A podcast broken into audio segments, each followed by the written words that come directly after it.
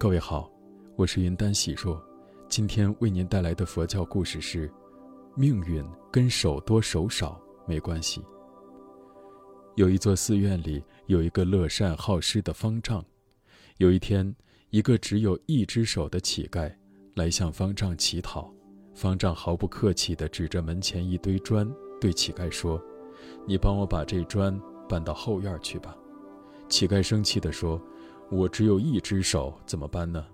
你不愿给就不给，何必捉弄人呢？”方丈什么话也没说，用一只手搬起一块砖，说道：“这样的事儿，一只手也能做的。”乞丐只好用一只手搬起砖来，他整整用了两个小时才把砖搬完。方丈递给乞丐一些银子，乞丐接过钱，很感激地说。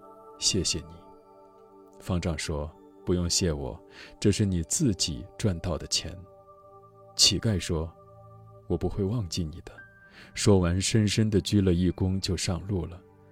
过了一会儿，又有一个乞丐来到寺院乞讨，方丈把他带到屋后，指着砖堆对他说：“把砖搬到屋前，就给你一些银子。”但是这位双手健全的乞丐却面带鄙夷地走开了。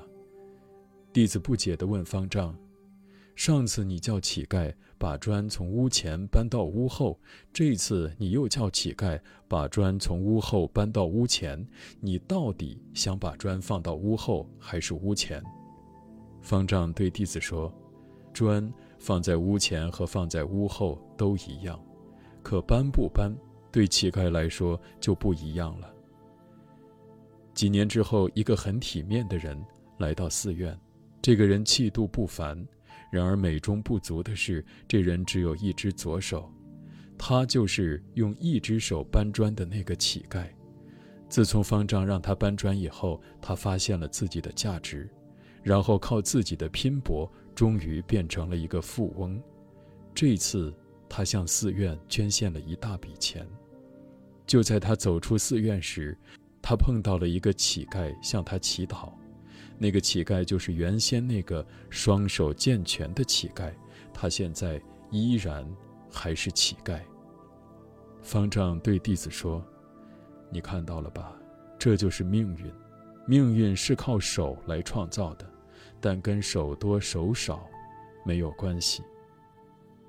富翁并不是天生就是富翁。”乞丐也不是天生就是乞丐，有些人之所以能成为富翁，是因为他们付出了辛劳；而有些人之所以会成为乞丐，是因为他们喜欢坐享其成。